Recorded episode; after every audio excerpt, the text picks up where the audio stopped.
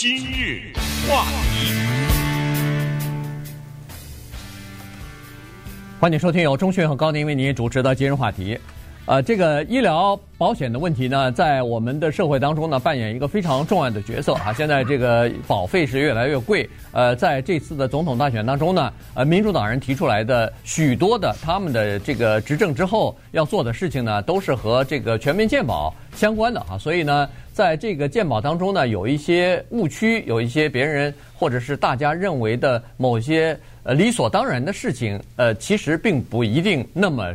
呃，理所当然，或者并不一定是想你想象的那个样子。所以今天呢，我们呃根据两位呃这方面的专家吧，医学方面的教授啊，大学里边的教授啊等等呢，他们的这个经验以及他们的分析呢，来看一看我们有几大误区。哎，首先呢，我先跟大家解释一下我的这个声音。不行了，啊，我的声音现在讲不出，基本上讲不出话来。原因呢是在过去的两天，我们在公园里面举行的五洲团圆庆中秋大型的活动当中呢，我和高宁两个人呃讲了太多的话了。呃，他保养的比较好，我这呃嘶声力竭，因为那个公园嘛，声音比较大。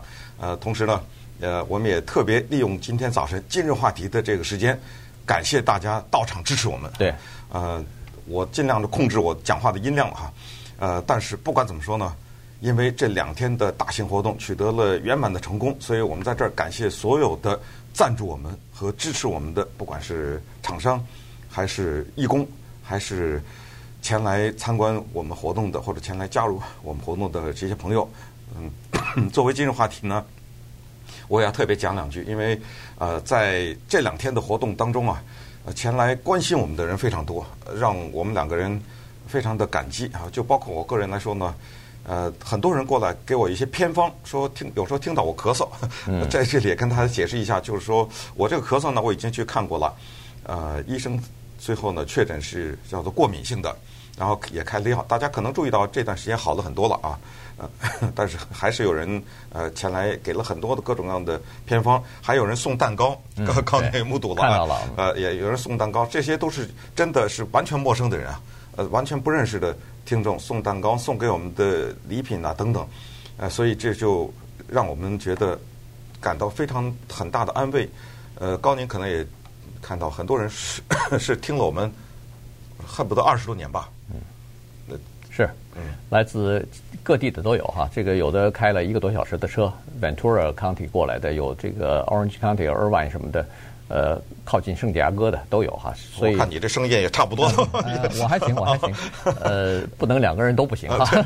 对，呃、这过去两天是猛喝水啊，因为百我们从上午十点之前就到了嘛，一直到晚上才走哈，所以比较辛苦倒是。对，大家也可以看到，快乐。对，大家也可以看到，今日话题这个节目呢，在四散开来哈，从各种各样的频道，从呃 Apple 的 Podcast，从 Facebook，从。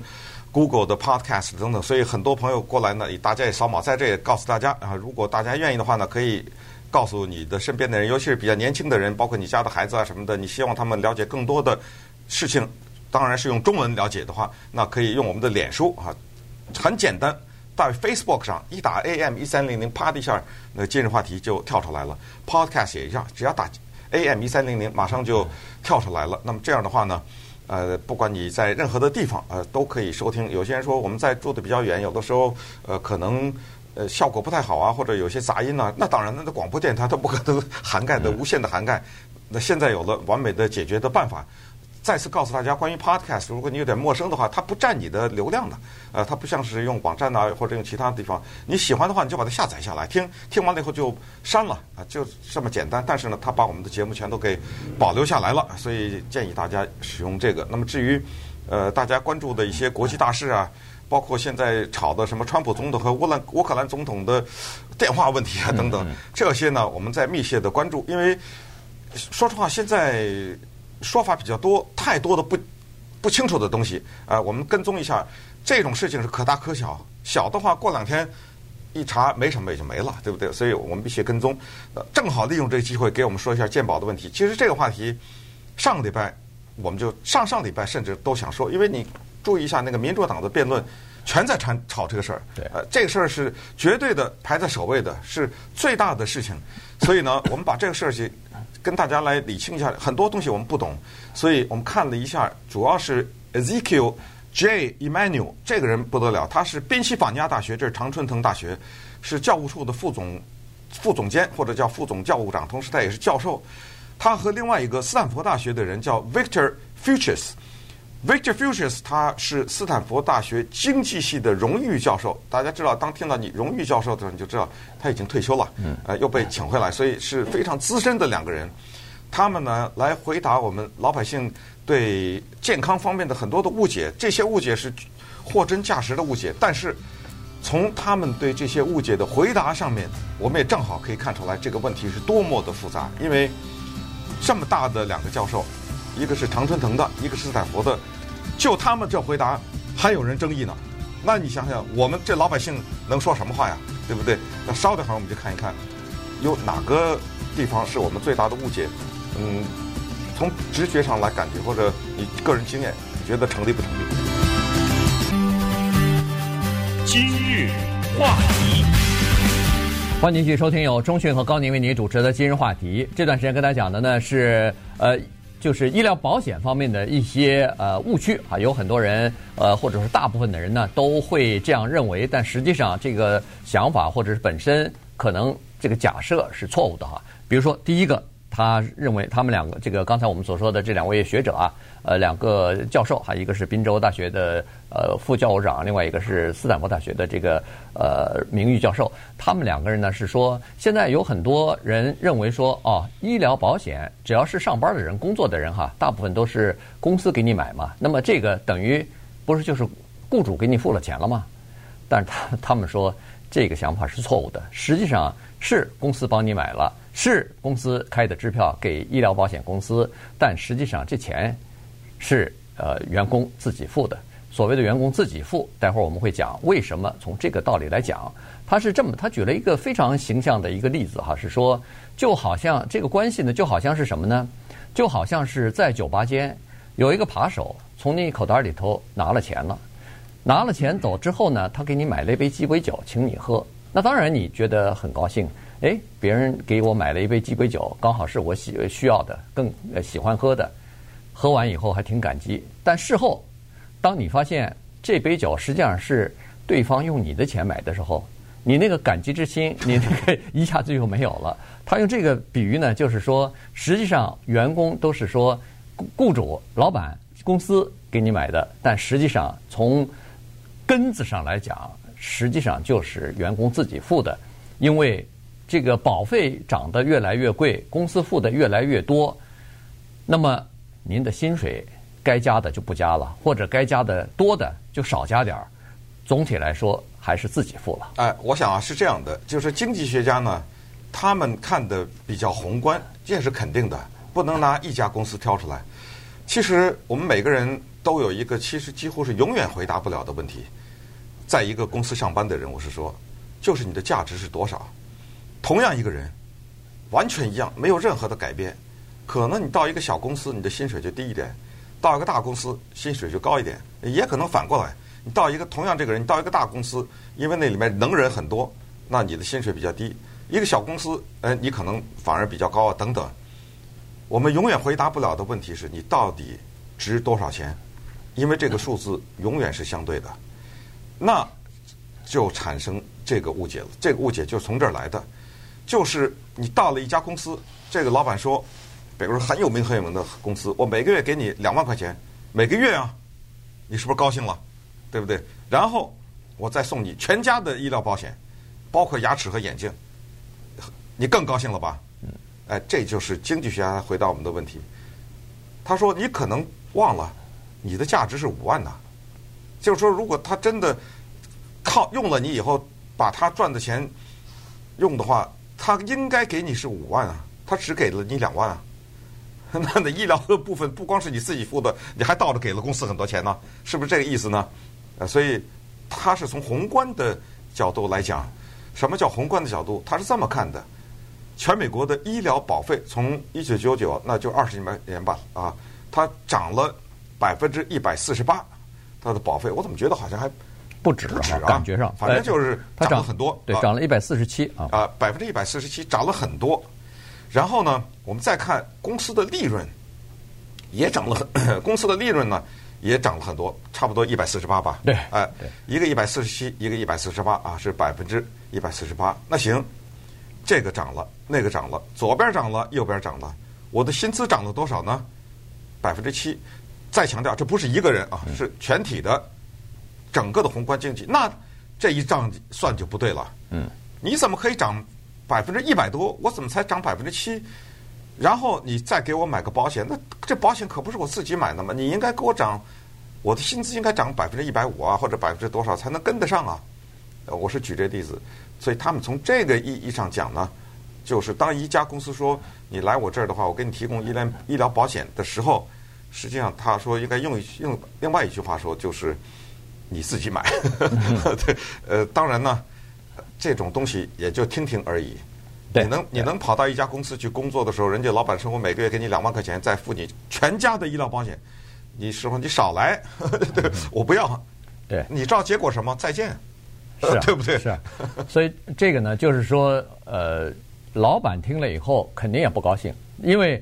这张支票确实是公司或者是老板开出去的，那么老板说现在确实是这样子，我们公司的支出，也就是说，呃，每一名员工的呃雇佣成本增加了，他这个雇佣成本，他除了给你的薪资之外，当然还包括其他的福利。那医疗保险是最大的福利之一了。所以你有没有看到很多的呃这个公司啊，效益如果稍微差一点儿，那么如果员工稍微多一点儿，那他逐渐的不是就开始。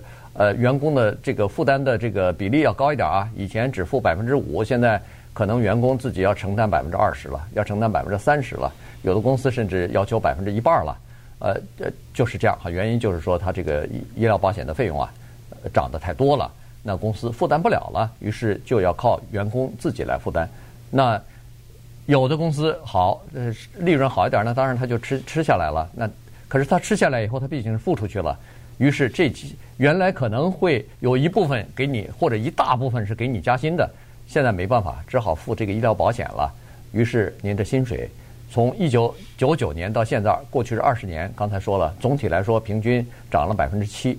那这个是就是目前的现在的。这种现状了，这个没办法。这就是个树木和森林的问题哈，就是说，呃，我们个人呢看到的是树木，但是经济学家呢看到的是森林啊，他们从更大的角度来分析这个问题。那么每当有这种问题出现的时候，我们首先问自己，谁得利？就是如果是这个情况的话，谁得利？那我们就能大概判断出来为什么这个情况会持续。那么经济学家呢告诉我们，首先当然非常明显的，保险公司得利，那是肯定的嘛，对不对？呃，保险公司是盈利机构。再次强调，它不是慈善机构。还有就是制药公司，那肯定得利。还有生产医疗器械的这些公司，嗯，你知道这些公司赚多少钱吗？对不对？嗯、呃，还有一些呃医生啊什么之类的。当然，医生那一会儿咱们再说啊，医生是另外一回事儿啊。还有就是一些比较高收入的人，哎，所以看到谁反对，看到谁赞成，因为我们现在说的是政治化的东西，就是民主党讨论，以及和共和党接下来的辩论。不管民主党这头谁出来，总要面对 Trump。他们俩要辩论，肯定要说到健保的这个问题。我们就还是要看谁得利。就像前一段时间，啊、现现任政府把我们加州的关于排放的这个事情给废除了一样，谁得利？原来的是到二零二五年，我们的每一加仑汽油可以跑五十几公里、五十几英里，后来给改成三十几英里。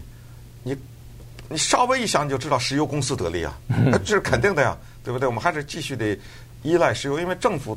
政府已经出手了，呃，他把这事儿给你改正了，他不让你有这种更严格的规定了，那肯定就是石油公司、汽车公司、汽车制造厂、汽车公司、啊、汽车公司都已经说配合加州了，对不对？所以，呃，制药公司就比较麻烦，制药公司可以说是非常麻烦。所以，稍等会儿我们再看下一个问题，就是关于谁赚钱、谁亏钱、盈利的这个问题。今日话题。欢迎您继续收听由钟迅和高宁为您主持的今日话题。呃，医疗保险对于我们来说非常重要哈，尤其在美国，你如果看过病的话，尤其是如果很不幸的做过手术、进过医院住院的话，你会知道那个账单是非常昂贵的。如果没有医疗保险的话，可能就是会让你破产，会让你倾家荡产，会让你这个支付不起啊。所以呢，现在呃，在这个医疗保险问题方面呢，呃。民主党的这个说法，尤其是呃 Bernie Sanders 他提出来的这个核心的东西，就是一个呃全民健保哈。他这个全民健保呢，呃还不和这个奥巴马的这个全民健保还不太一样。奥巴马的全民健保是呃主要是以这个私人的医疗公呃保险公司呃作为基础来进行的啊，当然也有一些呃国家的，包括 Medicare 和 Medicaid 这这两个部门呃这两个部分。但是 Bernie Sanders 他所想要呃，构成的这么一个全民健保呢，是完全由政府来呃操纵、来这个管理的。那就等于是全全美国的人，只要是美国，我都不知道是不是只有公民了。只要是在美国的人呢，每个人都可以享受政府的 Medicare 了。那这个我们每个人想到的头一件事就是：哎呦，这得要多少钱呢？美国政府能付得起这些钱吗？那么这两位医学专家呢，就告诉我们说。账不能这么算啊！账它是这样算的。现在医这个私人部门里边，我们加上政府的所有的总的医疗的开支啊，费用的开支，在去年呢是三点五兆，就是三万五千亿啊，在美国。那么他们就这个在 Mason 大学呢有一个呃研究啊，他们这个这个大学的这个这项研究呢是。我们都知道，他们是主张的是自由市场经济，而且呢，他们是反对任何的政府资助的项目的这么一个机构。所以呢，他们做了这样的一个研究，就是说，从二零二二年到二零三一年这十年期间，如果要是呃按 Bernie Sanders 所提出来的全民健保政府来管的这个全民健保计划的话，这个整个十年的总的医疗费用的开支呢，可能会达到。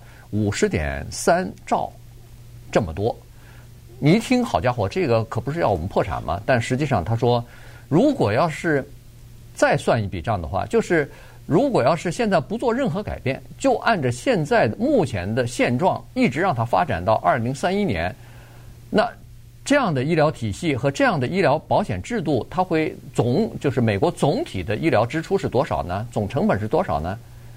比五十亿还要高。是五十二亿，差不多五十二兆，哎，五十二兆啊！所以呢，实际上用了全民的这个 Medicare 呢，可能还比那个不做这个反而还便宜了两兆左右呢。当然，账还不是这个，只是忽略一下哈。他们这个这两个科学家呢，也也在说，他说实际上呢，Bernie Sanders 给出的这个估算值啊，可能还稍低了一点，因为要想在国会获得呃共和党的这个支持同意。呃，然后让这个整个的法案获得通过的话，你可能还是要做一些让步，比如说给医院、给医生，呃的这个给付标准可能要提高一点百百分比。现在可能比如说医生的账单到了保险公司，他只支付你百分之七十，那以后可能要支付百分之七十五或者百分之七十六，反正就是达到一个对方也可以接受的这么一个平衡点。那这样一来的话，那十年的这个就是整体的呃国家的这个总的。支出在医疗费用方面的，那可能就不止五十兆了。嗯，但是这样的话是一个，我也只能说是翻天覆地的革命啊，那不得了了，对不对？这这是在美国产生这么大的变化，就是等于联邦政府把医疗保险这事儿给接过去了嘛？对啊，不就等于这样嘛？那这个呃不可想象啊，所以只能可能奥巴马他那个就折中一点吧啊。然后有一个对，那你就可以想象公司的所有的现在给员工的这些保险的费用啊，给医疗保险的这种呃，就每个月付的月费全部给政府了，就对对吧？当然，现在就说联邦政府的开支会增加，但是呢，呃，这两位教授他的意思说，这个开支的增加不是单向的增加，也就是说，不是在现有的基础上活生生的就涨了，而是把一部分的收入。挪到了另一部分，就是把一部分，就是把所谓一部分，就是把保险公司那部分给吃下来。所以，可其实不但没有涨，反而省钱了。那这个就不知道了哈。但是有一个东西是确定能够知道的，就是关于鉴保公司他们的利润问题。鉴保公司美国大概有八大吧，啊，他们每个个都是赚钱的，这个是肯定的，因为这些数字都有。公开的都是在那里摆着的，都上市公司啊，对，它必须要公开。它的赚钱，它的 CEO 拿多少钱，它呃股东分红什么的，这些都是有确定的数字的。那么呢，接下来有人可能一个问这么一个问题，这个问题是个道德的问题啊，就是医疗健保怎么有跟能跟赚钱这两个字连在一起？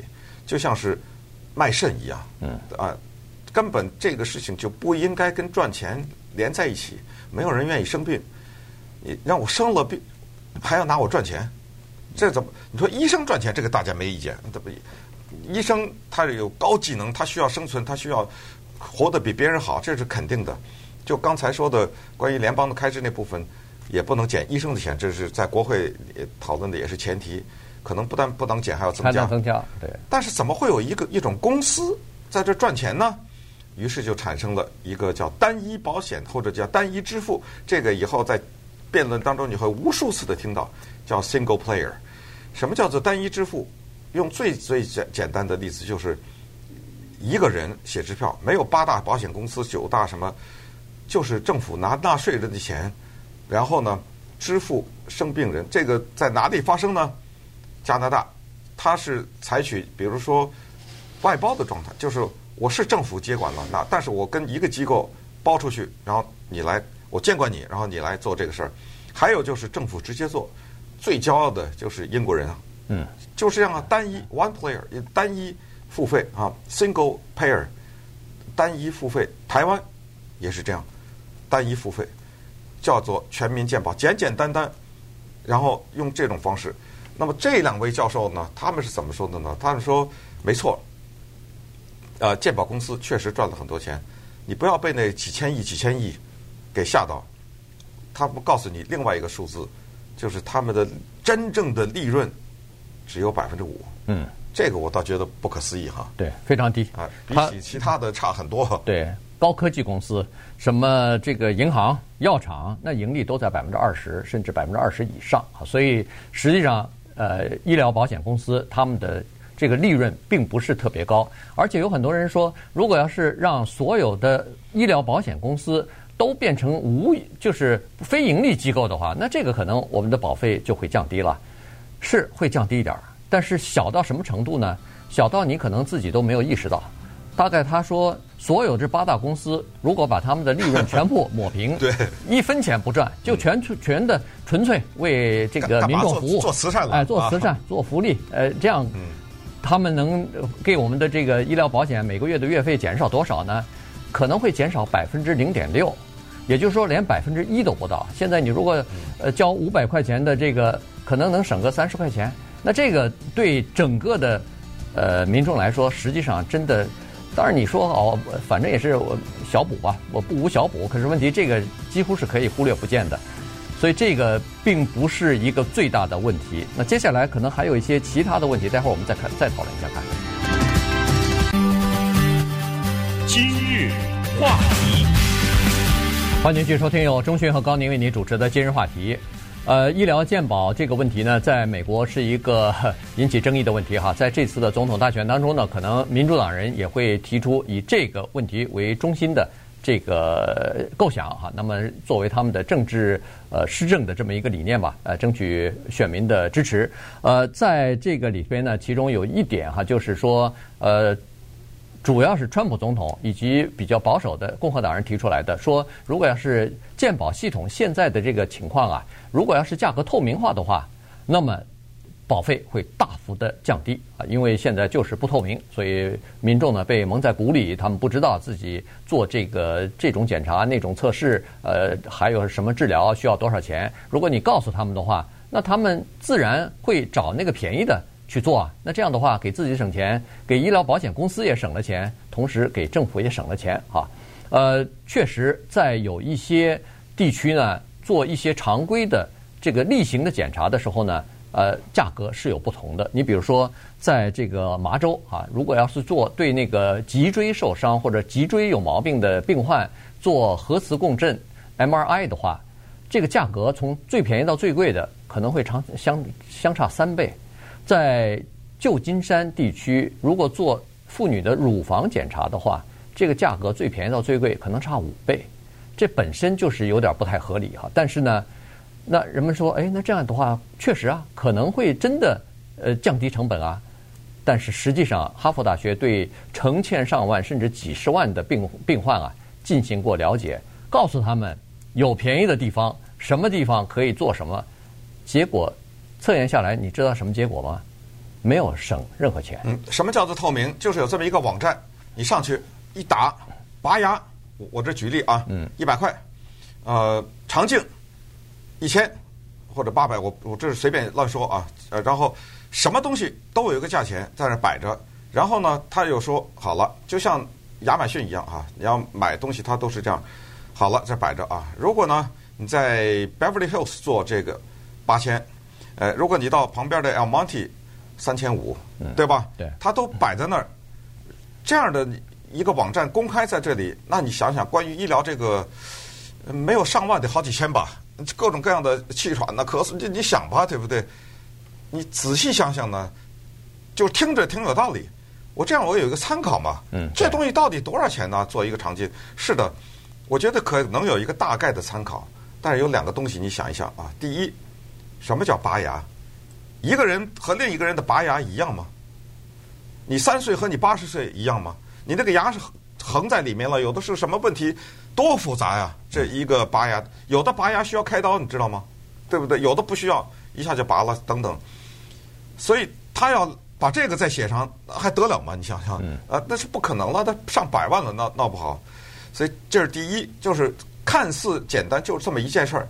但是每一个对身体状况以及医生对他的需求，咱们就说别的，就说抽血，抽血，他有些东西不验呢，对不对？他有的，所以这是第一。第二，可笑的第二，这就是我们真正的消费心理就在这儿了。他不是买衣服，他不是买吃的，他是人命关天的事儿。你现在说有这么一个手术，我 我这是完全是开玩笑了啊！开颅手术，哎，在我这儿做。呃，一百万，我瞎说哈。那边做五万，我相信你不要那五万的。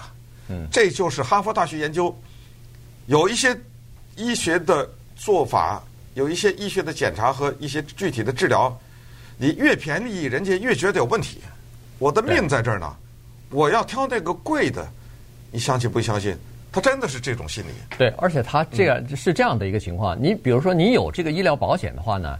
你的医疗保险公司至少给你付百分之八十以上，所以剩下的那个钱，你的这个差距啊，比如说是一万块钱好了，你那就一下子降到两千块钱了，对，对不对？两千块钱治一个比较大的主要的病的话，那基本上不在考虑范围之内。就是说，因为你可能到另外一个地方看一千八，对对，对不对？哎，还一千八，另外一个你你差了这么一点钱，你但是你觉得？呃，人们就是这样子，尤其找医生哈，在医疗服务行业和其他买衣服到呃和阿亚马逊呃 Amazon 去买衣服，这个不太一样。你跟医生建立起的这种信任的关系啊，你是要跟着他走的，你不会因为另外一个陌生的人跟你说，哎，我便宜五百块钱，你到我这儿来吧。那不是衣服讲减减价，衣服你是可以的，同样的东西，什么电器产品、洗衣机、烘干机这都可以。